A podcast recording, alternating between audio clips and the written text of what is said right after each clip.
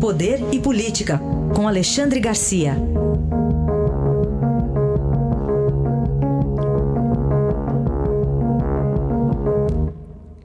Alexandre, bom dia. Bom dia, Raíssa. Bom dia, Carolina. Olá, bom dia. Bom, duas notícias envolvendo o caso Queiroz. Uma, a volta dele para a prisão e da mulher, determinada pelo ministro Félix Fischer do STJ. Hoje o Estadão também traz uma reportagem sobre saques em dinheiro vivo de ex-assessores do hoje senador de 7 milhões e 200 mil reais.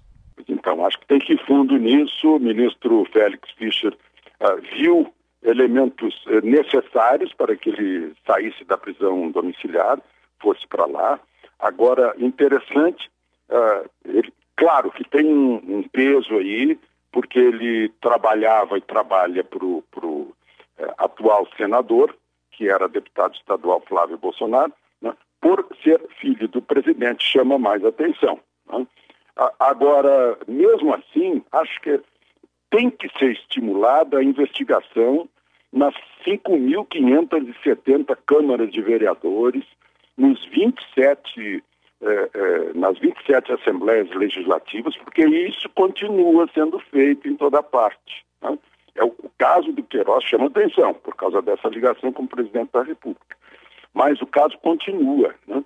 E, e, e, tinha isso dentro da própria, eh, eh, do próprio governo, Poder Executivo da União.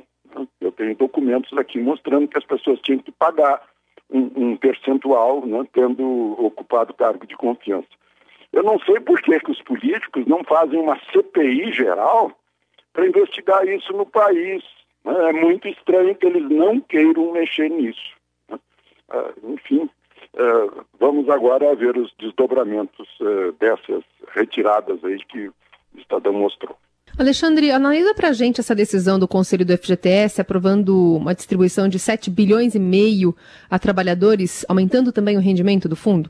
Pois é, agora a gente, a, a gente faz uma comparação, né? Está se discutindo aí, Paulo Guedes e tal, aumentar, abrir um crédito de 5 bilhões, que seria muito. E, no entanto, até o fim do mês, eh, será posto na economia um total de 7 bilhões e meio que vem dos, dos, da, da, renda dos resultados do Fundo de Garantia no ano passado, que deu mais de 11 bilhões. Né? Isso significa distribuição de lucros de dois terços, de 66% de distribuição de lucros.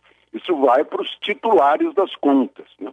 Eu lembro quando eu optei, né? eu sou optante de primeiro dia, 1 de janeiro de 1967, governo Castelo Branco eu optei pelo fundo de garantia. E foi, foi muito bom. Né? Uh, atualmente o fundo de garantia está dando mais renda que, que a poupança. Né? E, e, vem no momento certo. A gente vê que até os 600 reais por mês fizeram diferença. Imagina agora, nesse mês de agosto, de repente, 7 bilhões e meio à disposição dos, dos titulares das contas. Né? Uh, foi decisão do Conselho Curador, e é bom que a gente lembre que o Conselho Curador é composto por representantes do governo federal, dos trabalhadores, seus, suas entidades eh, de classe, né, e dos empregadores também, através de suas entidades de classe. Muito bem. E no meio dessa polêmica toda que você citou, né, fura-teto, não fura-teto, ah, o presidente é. tá, ontem inaugurou uma obra de infraestrutura, né, lá no, do Porto de Belém.